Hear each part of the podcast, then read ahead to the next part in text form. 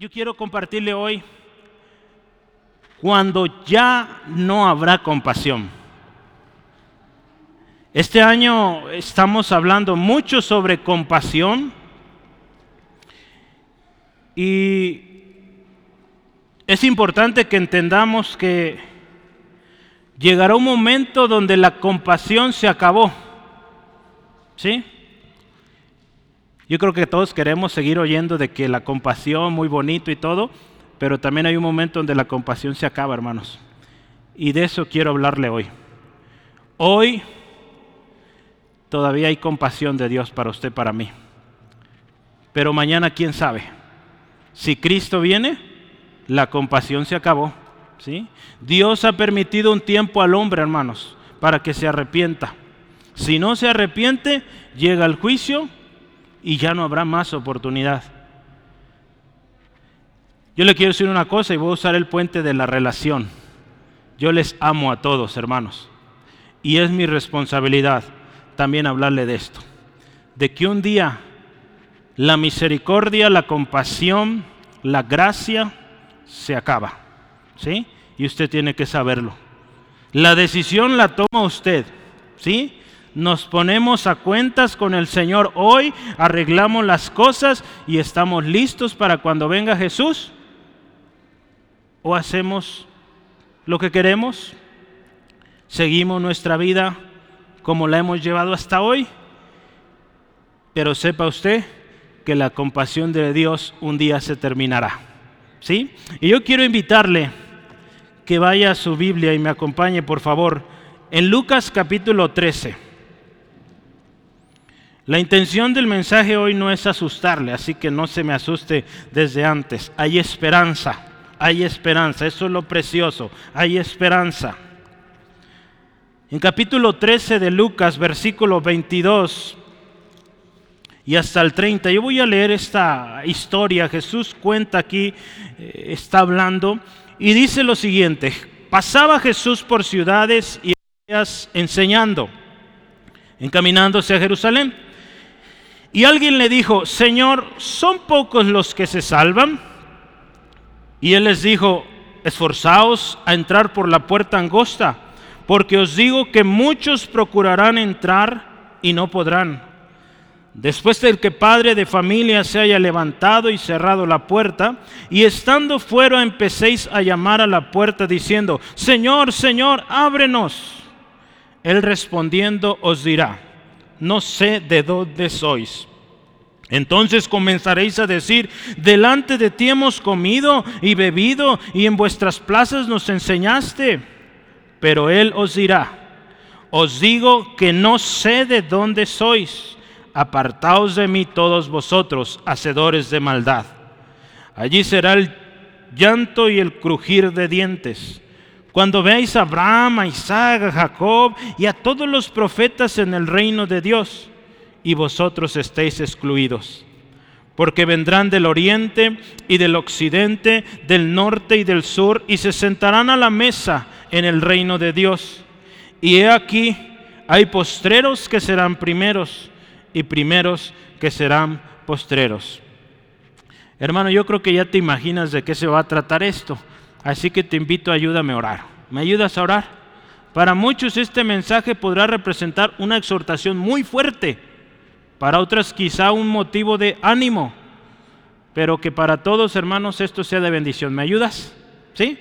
Padre, en el nombre de Jesús, damos toda la gloria, toda la honra para ti. Hoy agradecemos la oportunidad que nos das de venir a este lugar y poder conocer más de ti, más de tu palabra. Señor, hoy entendemos que el mensaje será directo, que el mensaje será poderoso como lo es cada semana porque es tu palabra y tu palabra no volverá vacía. Hoy te pido, Señor, por cada uno de los que aquí estamos presentes. Hoy, Señor, tú conoces la necesidad, tú conoces eh, si hay dolor, si hay aflicción. Hoy, Dios, ruego, en el nombre de Jesús, sana al enfermo, trae libertad al cautivo, restaura este corazón, Señor y aquel que se había alejado, que hoy vuelva a ti.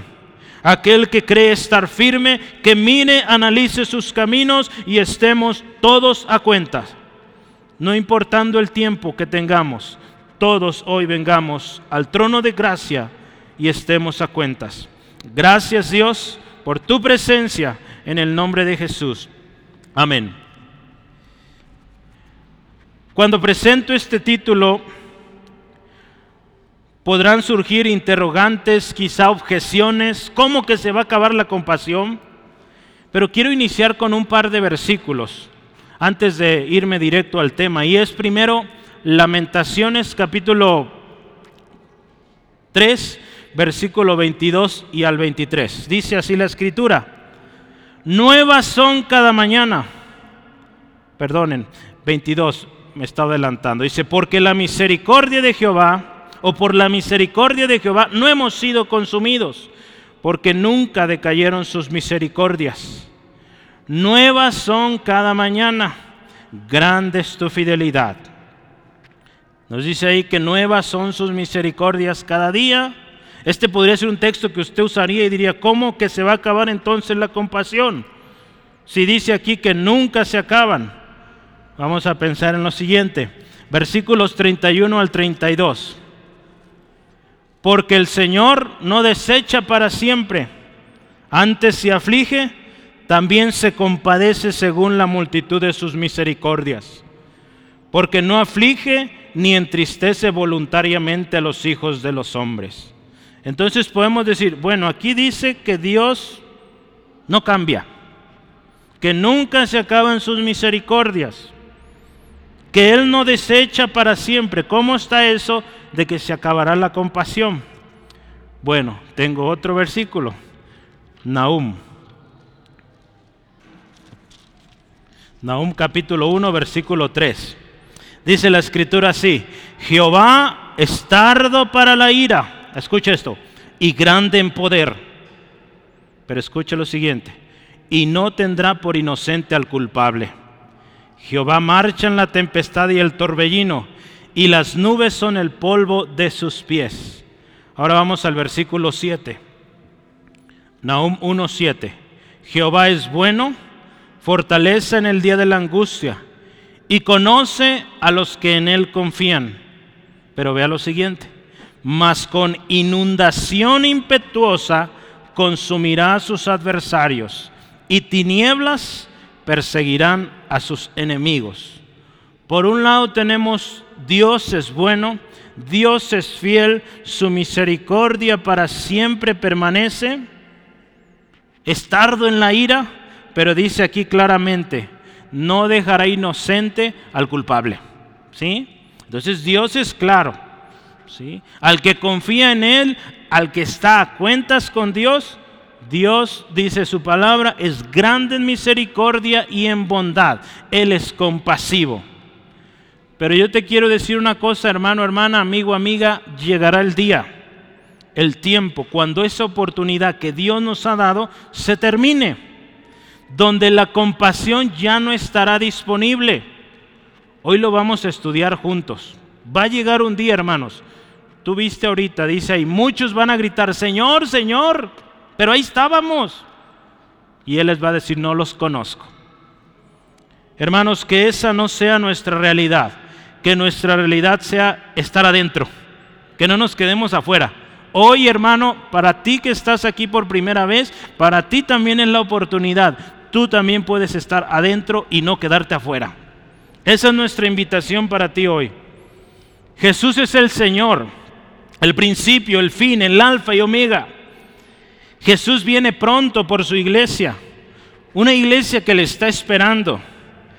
Y él advierte, hermano, cuando tú lees Apocalipsis, muchas, muchas advertencias a su iglesia. La industria de las películas ha hecho muchísimo dinero con el libro de Apocalipsis. Pero ¿de qué ha servido? La iglesia sigue igual. No se pone a cuentas.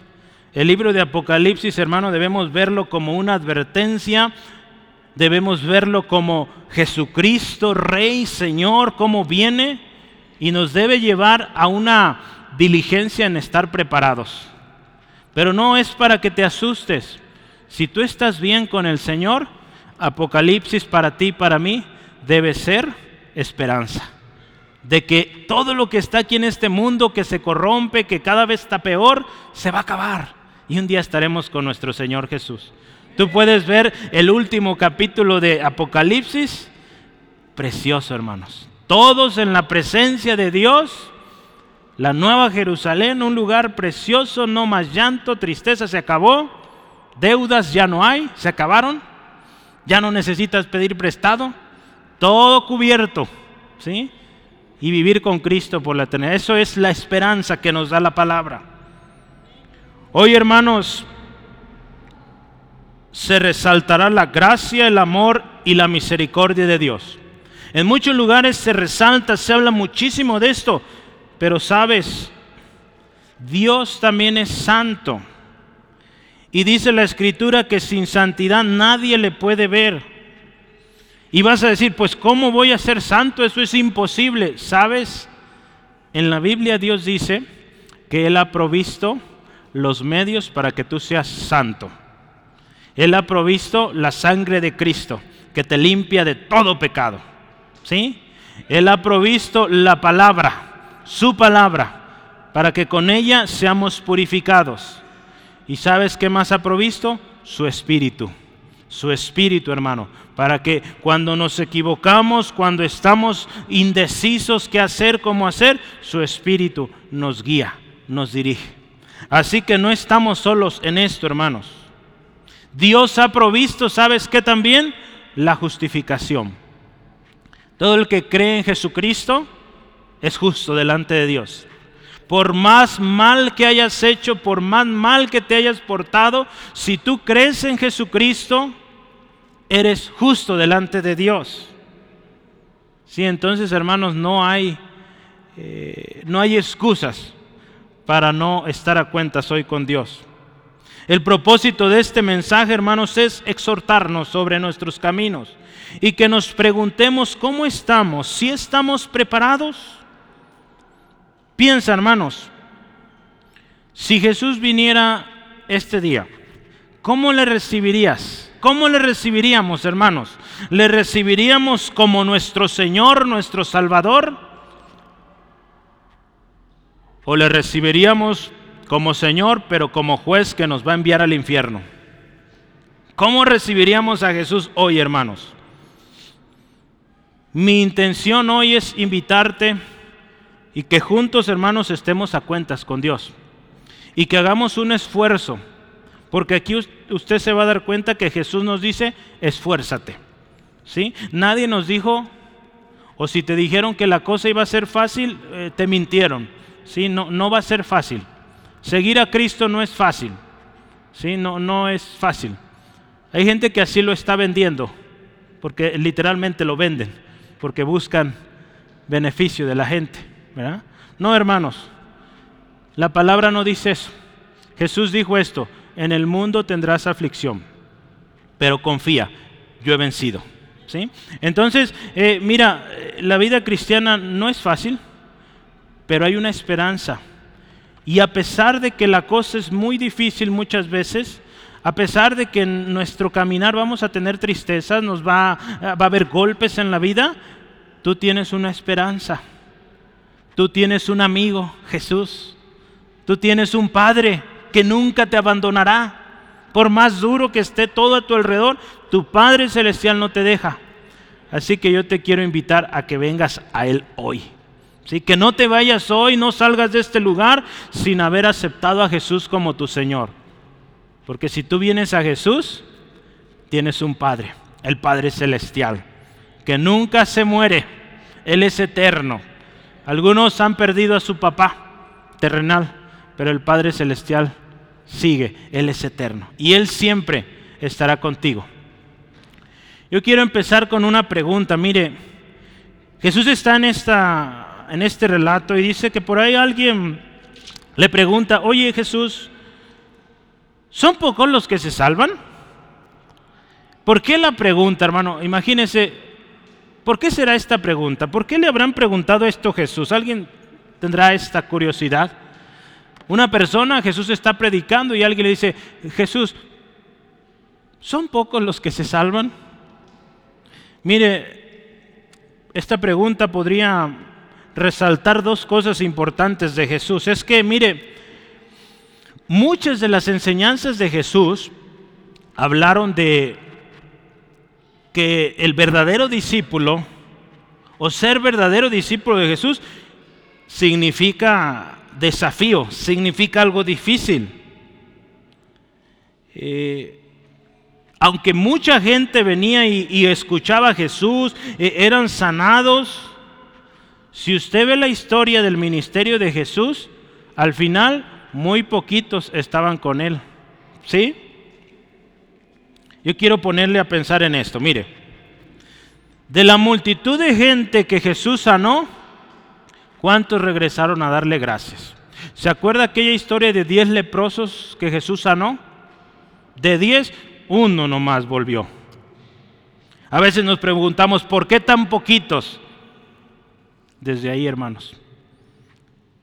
El hombre natural, hermanos, busca las cosas naturales, las cosas de este mundo. ¿Sí? Otra cosa, mire, eh, ¿cuántas personas volvieron después de que Jesús multiplicó el pan y los peces? Si usted ve a Jesús después de este gran milagro, los exhorta y les dice, muchos me siguen por la comida. Y dice la historia ahí que algunos dijeron, dura es esta palabra, pues no les gustó, ¿verdad? Porque les dio en su, pues esta actitud, ¿verdad? Que venían convenencieramente. Y dice la historia que muchos se fueron, muchos se fueron. Al Señor Jesús muchos se le fueron. Imagínense entonces quién soy yo, hermano, quién somos nosotros para pensar que vamos a tener a la gente todo el día aquí. ¿Sí? A Jesús lo rechazaron, hermanos. Entonces, mire, otra cosa. ¿Cuántos se quedaron con Jesús cuando lo apresaron? Cuando llegaron al Getsemaní los, los soldados y tomaron a Jesús preso, ¿cuántos se quedaron con Jesús? Cero, ninguno. Todos corrieron. Si acaso hay Juan y Pedro de lejecitos, ¿verdad? Pero todos corrieron. De los miles y miles de hombres, mujeres que vieron los milagros de Jesús, hermanos, que experimentaron, que escucharon la promesa del Espíritu Santo, ¿cuántos estuvieron en Pentecostés? Solo 120. ¿Sí? Entonces veamos qué, qué interesante, ¿sí? Cuando usted y yo nos ponemos a pensar un poquito más la parábola del sembrador, ¿se acuerda? La parábola del sembrador ahí en eh, Lucas, no sé si lo anoté, sí, ahí está, Lucas 8, 4 al 15. La parábola del sembrador, hermano, hermana, amigo, amiga, nos cuenta esto. El sembrador salió a sembrar, ¿sí? Y cuando iba sembrando, dice, una parte cayó en el camino. Dice, las aves del cielo vinieron agarraron la, semilla, se la comieron y no salió nada ahí. Jesús explica que, que esto significa que son aquellas personitas que escuchan el Evangelio, pero en cuanto lo escuchan viene el diablo y roba. Le quita de su corazón la palabra para que no crean y no se salven. Entonces vea, nosotros estamos predicando hoy y oramos que su vida, hermano, hermana, que tu corazón sea como esa tierra fértil, que no sea como el camino. La historia continúa, dice que otra parte cayó entre piedras y se secó porque no lograron llegar para obtener humedad, para obtener agua. Y aquí habla de los que escuchan. Hay mucha gente que escucha la palabra, el Evangelio, y brinca, salta y muchas cosas, pero no tiene raíces. Así que creen por un tiempo corto y después se alejan. El sembrador continúa y dice, otra parte cayó entre las espinas, pero las espinas lo ahogaron. Aquí habla de aquellos que escuchan, pero se van se van a su casa, a sus actividades día a día, se afanan las riquezas, preocupaciones del mundo y cuando viene la prueba, la dificultad, se alejan. No llevan fruto. Todas esas cosas del mundo, la riqueza, los placeres, son como esas espinas que, que ahogan la palabra. Finalmente habla de una semilla que cayó en buena tierra. Y dice la escritura que esa dio mucho fruto. Y dice aquí que estos representan los que con corazón bueno, recto, dice, retienen la palabra que han escuchado y dan fruto con perseverancia. Yo resalté estas cosas. La palabra en buena tierra, hermanos, da fruto. Da fruto, hermanos. ¿Por qué? Porque la palabra se guarda. ¿Sí? Y dice, dan fruto. Perseverantes. No que un día sí y un día no. ¿De qué terreno seremos, hermanos? Mi oración hoy es que la palabra caiga en buena tierra. Así que hermano, ánimo. Despierta y, piensa. ¿Cuál será o ha sido tu, tu situación cada vez, cada semana que vienes a este lugar? Yo quiero que vayamos y demos un vistazo más a la historia, porque es interesante esta pregunta. ¿Son pocos los que se salvan? Tú ya viste, mira, de cuatro terrenos, si piensas de cuatro semillas, cuatro cayeron en diferentes lugares, solo una dio fruto. Las demás, una se ahogó, otra de plano no dio nada porque la robaron y otra pues tampoco dio nada, se secó porque no llegó profunda, la que cayó entre, entre piedras. En la historia y en primera de Pedro habla de de Noé. ¿Se acuerda de Noé? La historia de Noé, su familia. Dice ahí la escritura, 1 Pedro 3:20. Escucha esto. Los que en otro tiempo desobedecieron, cuando una vez esperaban la paciencia de Dios en los días de Noé, mientras se preparaba el arca, escucha esto, en las cuales o en la cual pocas personas, es decir, ocho, fueron salvas del agua.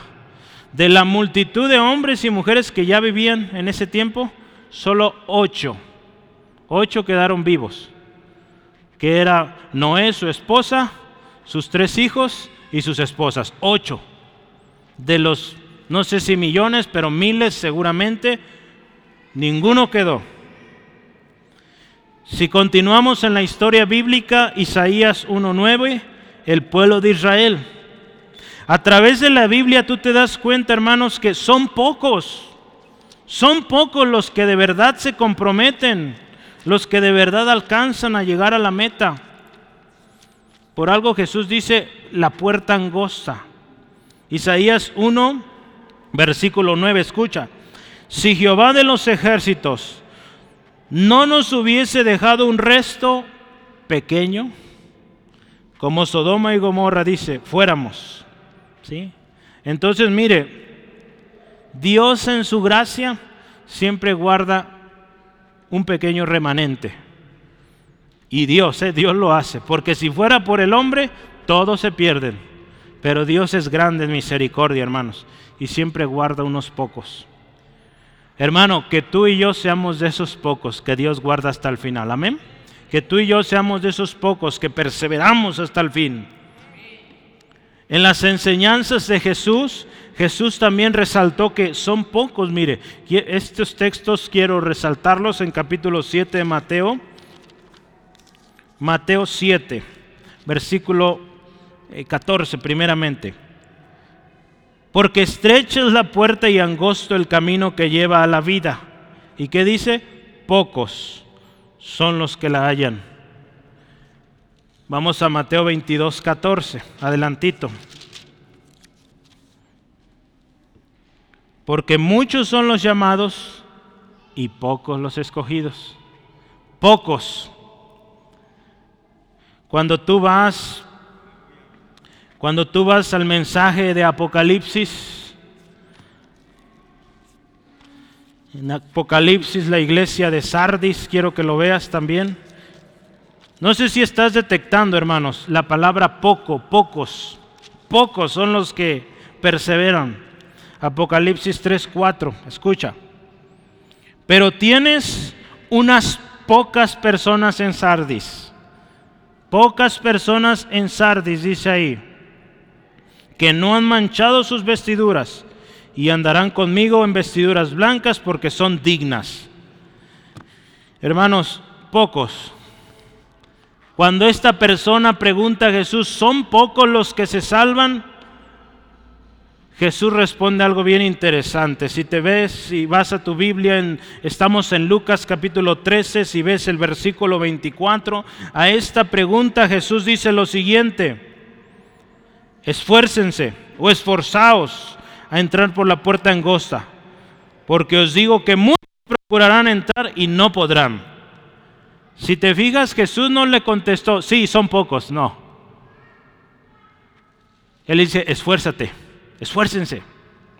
Eso es muy interesante. Mire, Jesús habló mucho, mucho de que necesitamos esforzarnos. Hermanos, eh, Jesús dijo, si alguno quiere venir en pos de mí, niéguese a sí mismo, tome su cruz cada día y sígame. Entonces, no es cosa fácil, pero recuerda, no lo vas a hacer solo, Él va contigo. Esa es la gran diferencia, porque mucha gente está viniendo al Evangelio y creyendo que puede solo. No, hermano. Si vienes al Evangelio, si vienes a Cristo, es porque dependes de Cristo, no dependes de ti, no dependes ni de mí. De Cristo dependemos, hermanos. Y con Cristo, hermanos, todo lo podemos. ¿Sí? Todo lo puedo en Cristo, que me fortalece. Sí, amén. Dile a tu hermano eso. Todo lo puedo en Cristo que me fortalece. Sí, amén.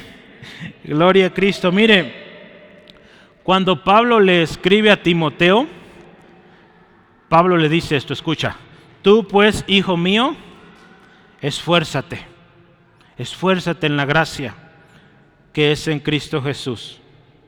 Cuando pensamos en esto nos damos cuenta, hermanos, que el precio de seguir a Cristo es alto. Hay que negarnos a nosotros. Hay que decir no a lo que yo quiero, a lo que el Señor dice. Pero lo siguiente que aprendemos es que es gracia. Así que sí requiere de ti y de mí que nos esforcemos, pero no vas a pagar ni un peso. ¿Sí? Cristo ya lo pagó en la cruz. Es gracia de Dios para ti y para mí. ¿Sí? Pero Jesús nos dice, esfuérzate. Esfuérzate por entrar por la puerta angosta. Lo siguiente dice, porque dice, muchos procuran, muchos procuran entrar, pero no van a poder. ¿Por qué será, hermanos, que muchos procuran y no pueden? Porque lo hacen en sus fuerzas. Mucha gente lo está, se esfuerza, paga mandas, paga no sé cuántas cosas, sumas de dinero tremendas y hay gente que se aprovecha de eso también. Pero de nada sirve. Cristo en la cruz pagó, hermanos. Tú no tienes por qué pagar. Lo único que Él nos pide es que le sigamos, que nos neguemos a nosotros mismos y le sigamos. ¿Sí? Entonces, al igual que en los días de Noé, la historia, si tú vas ahí en Génesis, dice que Dios cerró la puerta. No fue Noé, dice Dios cerró la puerta. Y ya nadie más pudo entrar. El tiempo de espera se terminó. Hay una historia ahí en Mateo 25. Habla de 10 vírgenes. ¿10 estaban preparadas? No. Solo 5. 5 estaban preparadas y 5 no estaban preparadas. ¿Cómo estaban preparadas? E, el novio iba a llegar. Y estas habían de tener sus lámparas listas para recibirle pues solo cinco tenían sus lámparas listas con aceite extra para ese día. Las otras cinco pensarían que iba a estar la tienda abierta o no sé qué pensaban, no tenían aceite y cuando llegó el esposo no tenían aceite, corrieron a comprar aceite y llegaron la puerta cerrada. Y dice ahí la escritura, si usted ve esos textos, gritaban, Señor, Señor, ábrenos. Pero el esposo dice, no las conozco. ¿Sí? Qué triste, hermanos, que hayamos estado ahí, entre las diez, o entre los, los que estamos esperando a Jesús. Y el día que venga Jesús, nos agarre desprevenidos y nos quedemos. Hermano, concluimos esto, que no se trata, o Jesús no, no, no va a responder esto, dice, son muchos o son pocos los que se salvan. Porque si nos ponemos a discutir, serán muchos, serán pocos, nos llevaremos mucho tiempo haciendo cuentas. Y en esas cuentas nos quedamos. Por eso Jesús le dice lo importante. Mira, no importa si son muchos o pocos. Esfuérzate, esfuérzate por entrar por la puerta estrecha. Muchos, dice, procuran, pero al final no van a poder porque lo hicieron en sus fuerzas. Entonces, hermanos, recordemos las palabras de Jesús que nos dice, esfuérzate. Él nos dice otra vez, mire, entrad por la puerta estrecha, porque ancha es la puerta y espaciosa el camino que lleva a la perdición, y muchos son los que entran por ella. Muchos prefieren la puerta ancha, ¿sí? Prefieren lo fácil, lo cómodo. ¿Sí? Y dice, muchos van por ahí. Pero dice, la puerta es estrecha. Angosto es el camino que lleva a la vida. Y otra vez, pocos son los que entran. Así que hermano, hermana, yo te animo, esfuérzate, esforcémonos por entrar por esa puerta angosta. Eso indica que no va a ser fácil, hermano. Perdonen ahí esa falta de ortografía, es cuando la puerta faltó una U, mi culpa. Cuando la puerta se cerrará. Ahí corríjale en sus notas, ¿sí está bien escrito ahí? Ah, bueno, entonces sus notas están bien. Cuando la puerta se cerrará. Es importante ver qué va a pasar. Hermano, llegará el momento cuando la puerta se cierre. Esto le sucedió en los tiempos de Noé. En Génesis 7:16 dice que Jehová cerró la puerta. No fue Noé. El Señor cerró la puerta. ¿Sí? Imagínense qué tremendo. Cuando empezó a subir el agua y la gente vio que el único lugar seguro al cual correr era el arca, estaba cerrada y esa puerta ya no se abría. Hermanos, el tiempo de la gracia, el tiempo de la oportunidad tiene su final y este será cuando Jesús venga. Porque Jesús viene como juez. ¿Sí? Viene como juez, hermano. Aquellos que guardaron su palabra, que le están esperando, se van con él y los demás no, condenados al infierno. Como yo le decía al principio, es mi responsabilidad hablarle el consejo de la Biblia o completo, ¿sí? Entonces, no se sienta mal. Si usted quiere quejarse, pues vaya con Dios. Él, él le va a explicar no, no, no quiera enojarse. La verdad no, no vale la pena enojarnos con Dios. No le vamos a ganar. ¿sí? Si Él dice que nos preparemos, que nos esforcemos, pues hay que esforzarnos, hermanos. No, no, no, tenemos de otra. ¿Sí? Mire, eh, Apocalipsis 20, yo quiero que vea este texto. Apocalipsis 20, 13 al 15. Escuche esto, mire. La escritura dice, y el mar entregó los muertos que había en él, y la muerte y el Hades entregaron los muertos que había en ellos, y fueron, escuche, juzgados cada uno según sus obras. Y la muerte y el Hades fueron lanzados al lago de fuego, que es la muerte segunda. Y escuche esto, y el que no se halló inscrito en el libro de la vida fue lanzado al lago de fuego. E, esto es tremendo, hermanos llegar a este punto, no haber estado preparado, nuestro nombre no va a estar ahí. ¿Y a dónde nos toca ir? Al lago de fuego. Que no sea esto nuestra realidad, hermanos. Hoy estamos a tiempo. Hoy todavía hay compasión de Dios.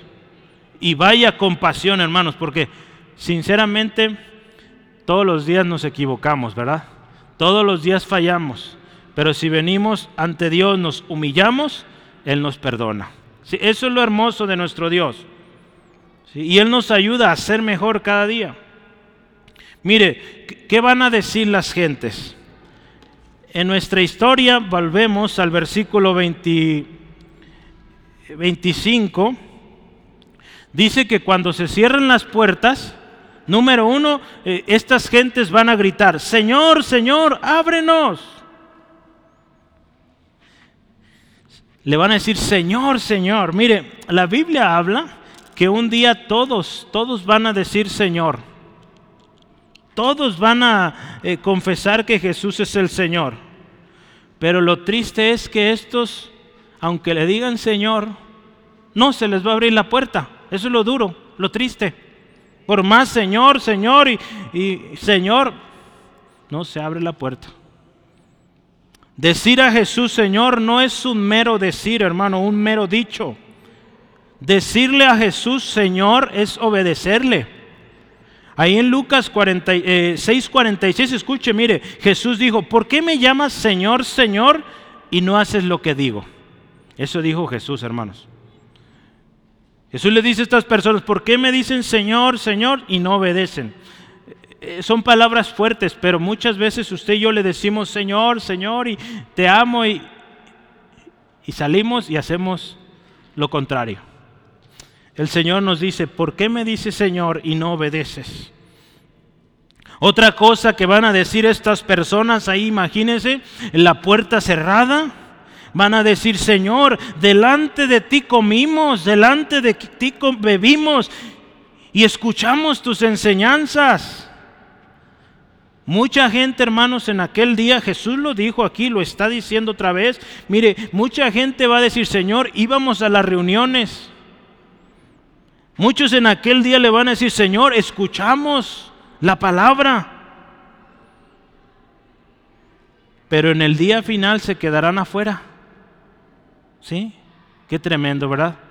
Porque mucha gente, hermanos, dirá, pero yo siempre estaba en el culto llegaba temprano, pero nunca obedeciste. El Señor nos dice ahí, ¿por qué me dices Señor, Señor? Y no obedeces. Así que hermanos, eh, el mensaje, créame, es fuerte. Sí, es fuerte. Personalmente me quebranta y, yo decía, Señor, yo no quiero estar ahí, yo no quiero ser de los que estén gritando, Señor, Señor, ¿ya para qué?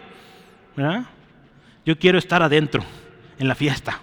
¿Sí, amén? Que usted y yo estemos adentro, hermanos, en la mesa con nuestro Señor.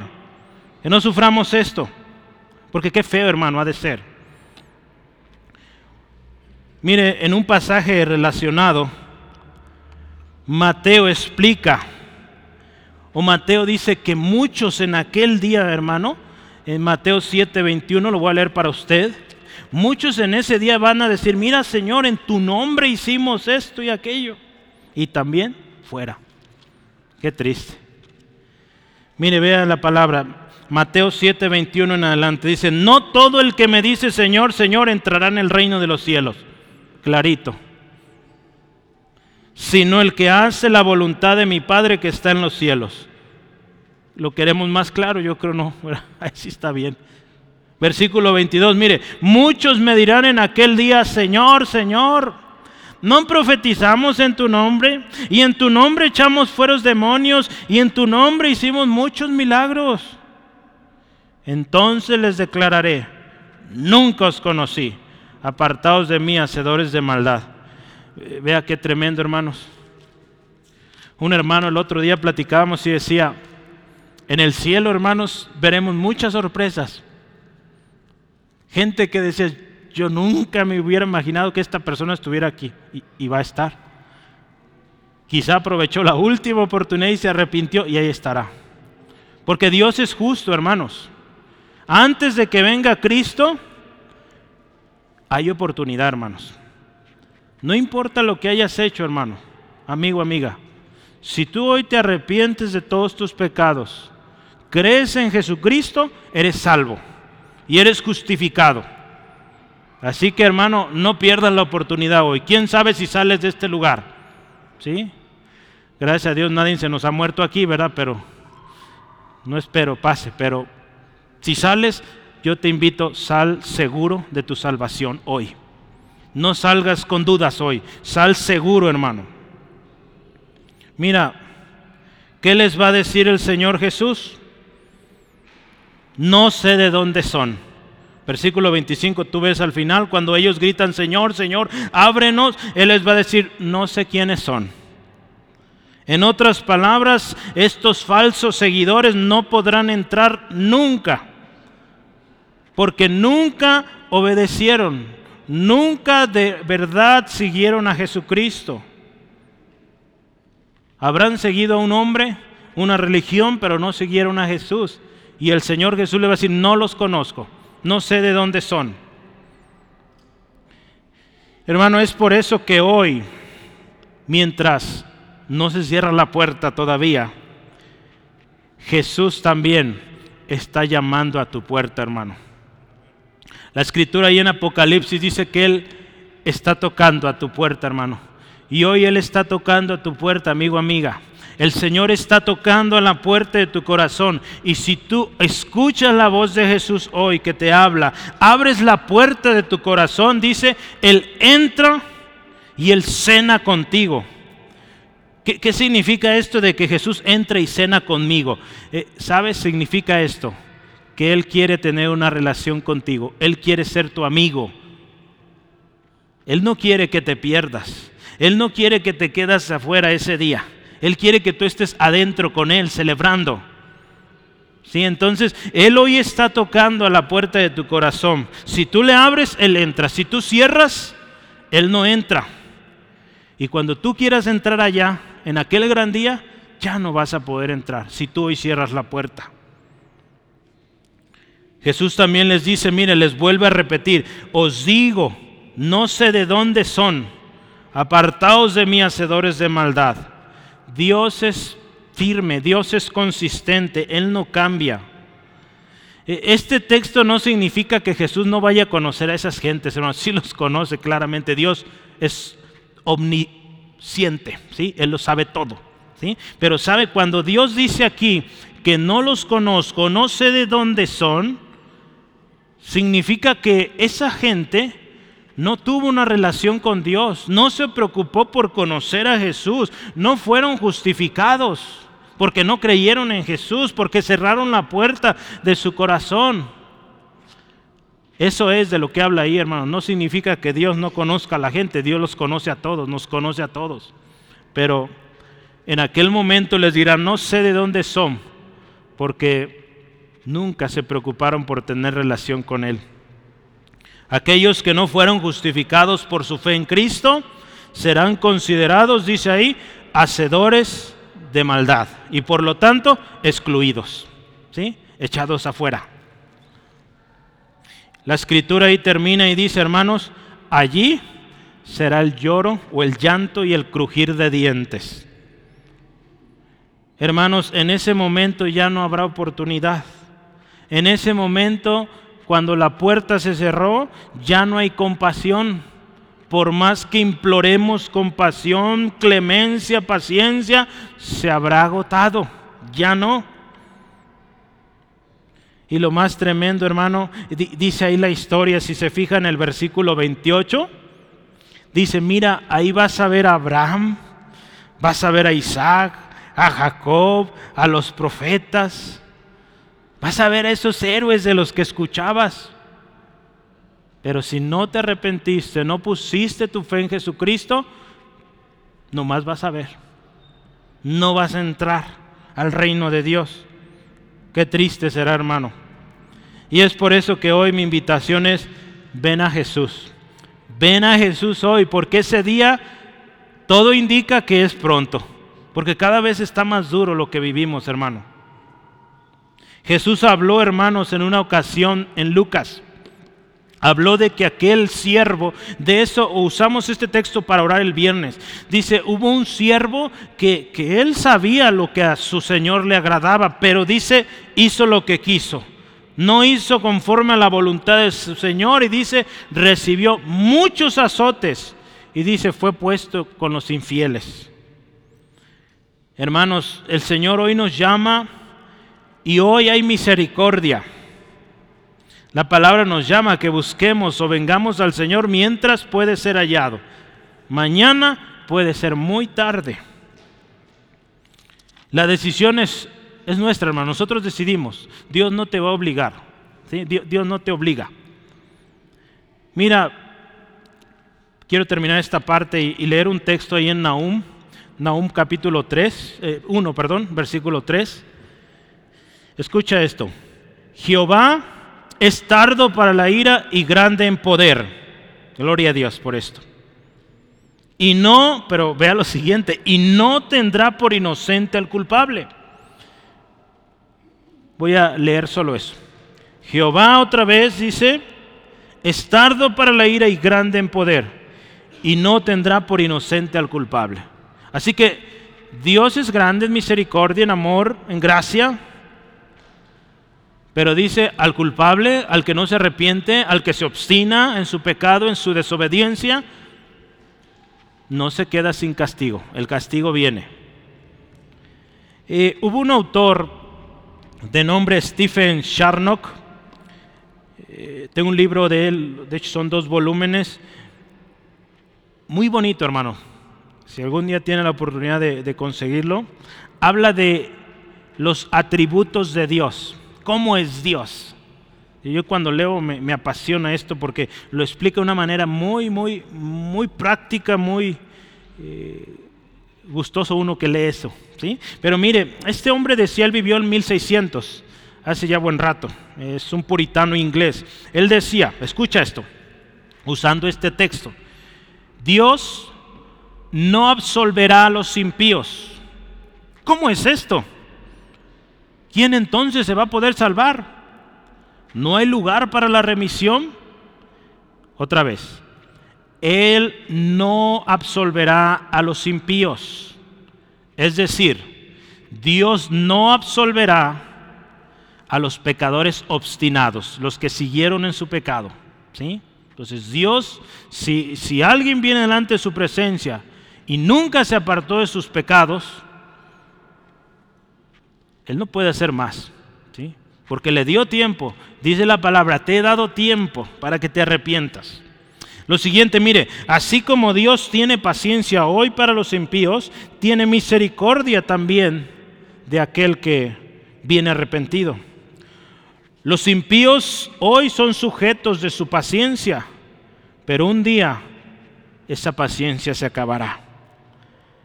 Dios no castiga del todo el presente o los pecados del presente, porque Dios es lento para la ira. Usted dice, gente tan mala que hace tantas cosas y Dios no les castiga, les llegará su día, hermanos. A todas esas personas que están lastimando hoy a tanta gente y si no se arrepienten, el juicio viene para ellos y es horrible, hermanos.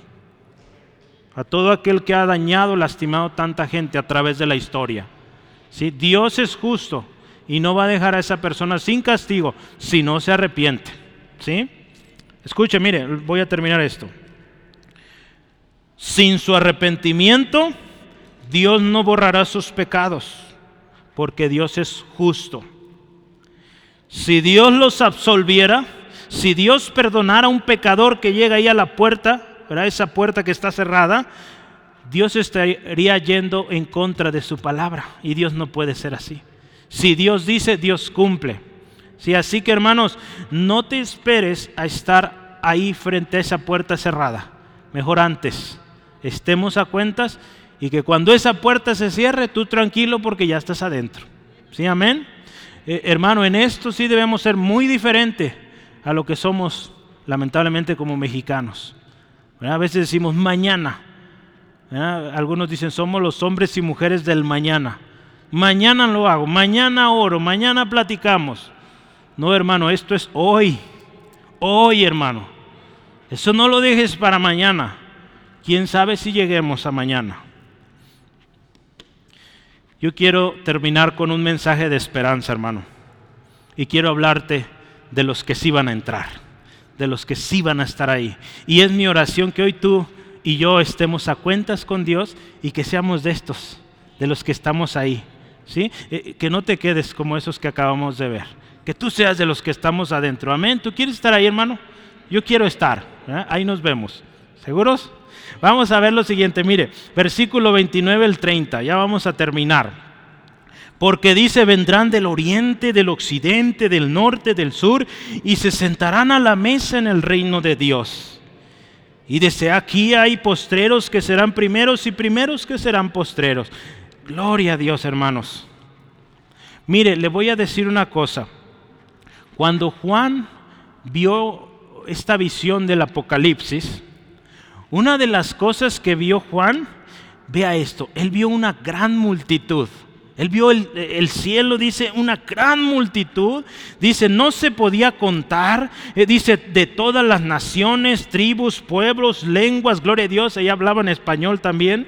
Eh, que estaban dentro, dice, delante del trono en la presencia del Cordero, vestidos de ropas blancas con palmas en sus manos y clamaban a gran voz diciendo, la salvación pertenece a nuestro Dios que está sentado en el trono y al Cordero. Qué hermoso, hermanos. Imagínense ese escenario y que usted un día y yo estemos ahí, alabando y diciendo estas palabras, las salvaciones del Señor. Gloria a Dios. ¿Sí? Esto es hermoso, hermanos. Jesús nos dice aquí, mire, que cuando Jesús dice, mire, va a haber gente del oriente, del occidente, del norte, del sur, ¿qué nos dice aquí? De todos lados vamos a ver gente ahí, hermano. Esto es hermoso. Sí, porque no, no, no hay esa distinción de todo, no solo los judíos, de muchos lugares habrá gente en este lugar. Todos aquellos que fueron lavados con la sangre del cordero, ahí estarán. Y será algo preciosísimo, hermanos. Ahí nos dice que va a haber postreros que serán primeros y primeros que serán postreros. ¿Qué, será esto? Mire, hay un texto que, que a veces citamos y es este. Hermanos, no depende de qué tan rápido vayas corriendo. ¿Sí?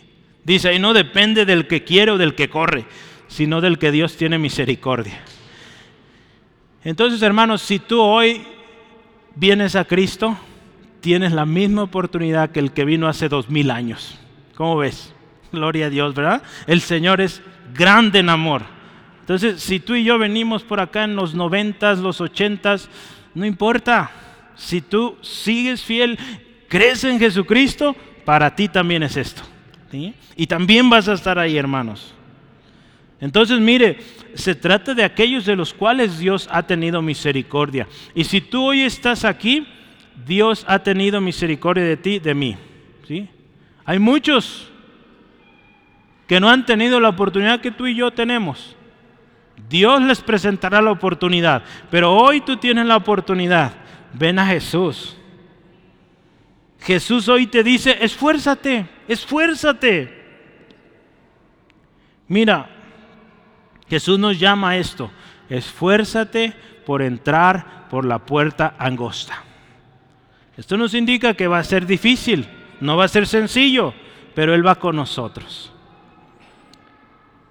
Y, a ver, vamos a pensar esto. ¿Quiénes son los que se esfuerzan? ¿Cómo son los que se esfuerzan? Porque vale la pena, ¿verdad? ¿Cómo me voy a esforzar? Porque mira, la escritura dice esto. Muchos procuran, Ahí dijo Jesús, muchos procuran entrar, pero no podrán. Y luego les dice, esfuércense, esfuércense por entrar. Entonces, ¿qué significa esto de esforzarse? Mire, hay varios textos, por tiempo yo no alcanzo a leerlos, pero usted tome nota de cada uno y léalo en casita, por favor. ¿Quiénes son estos? Le voy a mencionar siete cosas. ¿Quiénes son estos que se esfuerzan? Número uno, los que conocieron su nombre. Salmo 91, 14. ¿Quiénes son esos que, que, van a entrar, que se están esforzando? Los que conocen el nombre de Dios. Y no hablamos, acuérdese otra vez, de, ah, sí, Jesús, se llama Jesús. No. Conocer a Jesús, hermanos, es, es vivir en relación con Él, ¿sí? Vivir cercano a Él, ¿sí? Entonces, eso es. Y, y si tú lees Salmo 91, dice que para ellos es el reino, para ellos. Número dos, los que hacen la voluntad de Dios. Esos son los que se están esforzando y que van a entrar. ¿sí? Así que hermano, de ahora en adelante, cada decisión que tomes, pídele a Dios, Dios, ¿cuál es tu voluntad? ¿Qué hacemos? ¿Cómo le hacemos? Dios es tan lindo, tan especial, que te va a decir cómo le hagas. ¿Sí? Ánimo, hermano, sí se puede. Número tres, los santos. Ahí en Daniel habla que los santos son los que van a entrar. Y va a decir, no, pues, está difícil, ¿verdad? No. ¿Sabes qué? Tú has sido santificado. Cuando tú vienes a Jesús, estás siendo santificado. Acuérdate, yo hablé hace rato de tres cosas para tu santificación que Dios ya ha provisto. Número uno, la sangre de Cristo. Cuando tú peques, cuando ofendas a Dios, pídele perdón. Y la sangre de Jesús te limpia. ¿Sí? La segunda cosa que Dios ha provisto es su palabra. Dios ha provisto su palabra. Tú puedes ser justificado, ¿verdad? Porque Cristo en la cruz del Calvario llevó tu enfermedad, tu pecado, eres justo delante de Dios. Y tienes la palabra de Dios para ser tu guía, para que cuando tú eh, quieras tomar una decisión, tienes duda cómo, cómo actúo en ciertas circunstancias, vea la palabra. Y la palabra te santifica. Dice la escritura es más cortante que espada de dos filos, discierne, redarguye, ¿verdad? Hermano, la palabra. Y número tres, el Espíritu Santo. El Espíritu Santo nos va a guiar, ¿sí? Nos va a recordar la palabra del Señor también. Entonces, los santos. Número cuatro, los entendidos. Los entendidos. Y si, yo no soy tan listo, hermano, todo lo puedes en Cristo que te fortalece. Santiago 1. ¿Le falta sabiduría alguno? Pídela a Dios y Dios le da en abundancia, ¿sí? Entonces, los entendidos, ¿cuáles son estos entendidos? Mire, los que están leyendo este libro, la Biblia, los que están buscando dirección de, Dios en la Biblia, los que están orando, los que están ayunando, los que se están congregando, porque en la iglesia hay maestros, hay gente que te va a enseñar, o quizá tú tienes que enseñar a otros. Entonces, los entendidos, los que entienden. Número 5, los siervos fieles. Los siervos fieles. Los que cuando su Señor venga los halle trabajando fieles en la obra. Esos son los que van a estar allá adentro, en la mesa. ¿Sí? Los que permanecen fieles, los que se esfuerzan, los que entran por la puerta estrecha. Número 6, los que vencieren. Jesús habla de los que vencieren, les daré la corona de la vida. Entonces los que vencen, hermano. ¿Sí? Entonces, hermano, esfuérzate, esfuérzate. Y número 7 y último, los que lavan sus ropas. Esto nos habla, hermanos, en nuestro caminar como cristianos nos ensuciamos. ¿sí? Nos ensuciamos, hermano, el pecado ensucia. ¿sí? Entonces, ¿cómo te vas a limpiar? Con la sangre de Cristo. ¿Y cómo, cómo se hace eso? Confesamos nuestros pecados al Señor y dice que Él es fiel y justo para limpiarnos, perdonarnos de toda maldad. Así que cuando tu vestidura piensa así, se ensucie porque hiciste algo muy malo delante de Dios, preséntate delante de Dios arrepentido, pídele perdón, confiesa delante de Él, no delante de un hombre, delante de Dios, pídele perdón y Él te perdona y te limpia. ¿sí? Entonces, esos son, hermanos, los que perseveran y los que van a llegar hasta el fin. Entonces, hermano, termino con estas preguntas, esta sección, y es, ¿te gustaría sentarte en la mesa del reino de Dios? ¿Cómo estás procurando hoy, hermano? ¿Cómo estás esforzándote? Yo te invito a que vengamos hoy a Cristo y estemos a cuentas. ¿Sí? Porque la puerta se va a cerrar un día, hermano. Amigo, amiga, la puerta se va a cerrar. Quizá hayas escuchado este mensaje Solo es un recordatorio para ti. La puerta se va a cerrar. Y una vez cerrada, la compasión, la misericordia, la paciencia se habrá terminado. Hoy gozamos de misericordia, de la gracia de Dios, de la paciencia de Dios. Aprovecha, hermano. ¿Quién quiere ser hoy? ¿De los que están adentro en la mesa o de los que están afuera gritando, Señor, Señor, ábrenos. Ya escuchaste que a esos nadie les va a abrir. Al contrario, se les va a decir, nunca los conocí, apártense de mí. Dios hoy es clemente, misericordioso, lento para la ira, hermano. Pero en el juicio eh, final, en el juicio final, Dios viene y dice la escritura, no dejará sin castigo al impío. Al que no se arrepintió, al que no creyó en Jesucristo, nada más le podrá salvar, hermanos.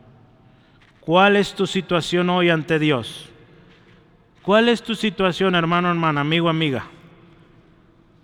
¿Te has arrepentido de tu pecado? ¿Has puesto tu fe en Jesús? ¿Estás viviendo para Él? Dice ser cristiano, ok, ¿estás viviendo obedeciendo a Jesús? ¿Es tu Señor de verdad? Como lo comenté al principio, hermano, mi intención, mi invitación es que hoy todos estemos a cuentas. Todos necesitamos este mensaje, hermanos, porque estamos en un año de compasión. Hablamos mucho de compasión. Dios es compasivo y nos dice que seamos compasivos. Y, el otro día yo mencioné esto. Ser compasivo es también decir la verdad. Porque amas a alguien, le dices, estás en peligro y si no te arrepientes, no hay solución ya. ¿sí? ¿Qué te parece, hermano, si hacemos un compromiso hoy delante de Dios de seguirle y obedecerle? ¿sí?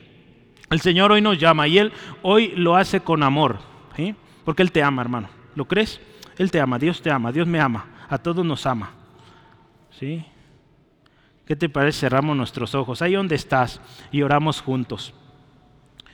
Señor, Gracias por este mensaje. Señor, creemos que tu palabra es verdadera. Que Señor, tú nos amas y nos hablas con la verdad. Tú no nos ocultas. Contigo no hay letras pequeñas. Contigo es tan claro, tan preciso, que hasta un niño puede entender la realidad de tu palabra. Gracias Dios por ser así con nosotros. Hoy te damos gracias Dios porque hoy la puerta está abierta para todo aquel que se arrepiente y cree. Hoy Señor, gracias porque tuviste misericordia y nos tienes aquí. Fuiste compasivo, muy compasivo, muy paciente. Gracias. Pero hoy, Señor, delante de ti, reconocemos nuestra incapacidad tu palabra dice que todos nosotros somos como sociedad. Todas nuestras justicias son como trapo de inmundicia. Y caímos todos como la hoja. Y nuestras maldades nos llevan como el viento. Hoy Señor venimos a ti. Hoy Señor creemos esta palabra que tú dices. Escucha hermano, Dios dice esto. Venid y estemos a cuentas.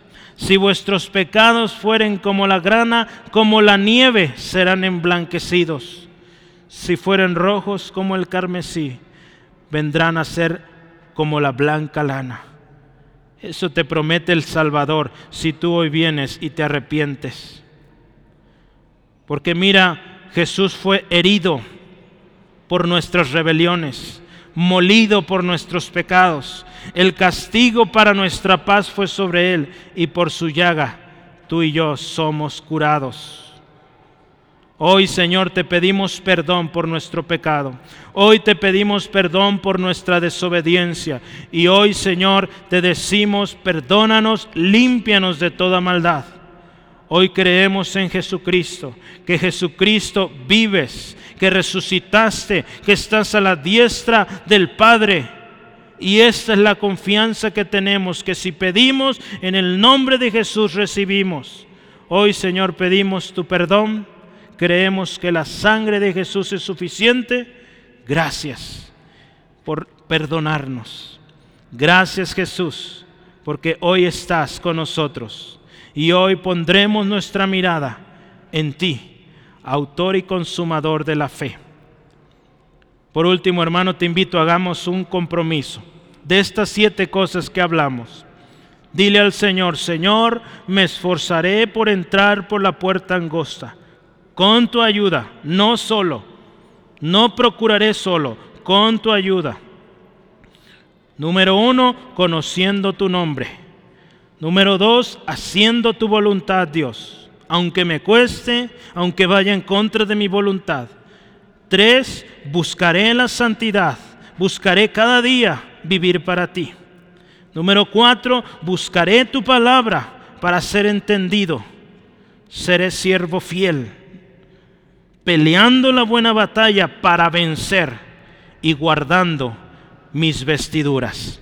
Gracias Dios, te rindo mi vida y para ti toda la gloria en Cristo Jesús. Amén, amén, gloria a Dios. Hermanos, si tú hiciste este compromiso, quiero decirte, no estás solo. Hay alguien que siempre estará para escucharte y es tu Padre Celestial. Él te ama. ¿Sí? Y, aquí habemos hermanos también en Cristo que vamos a orar por ti y que juntos vamos un día a estar ahí en esa mesa. Amén.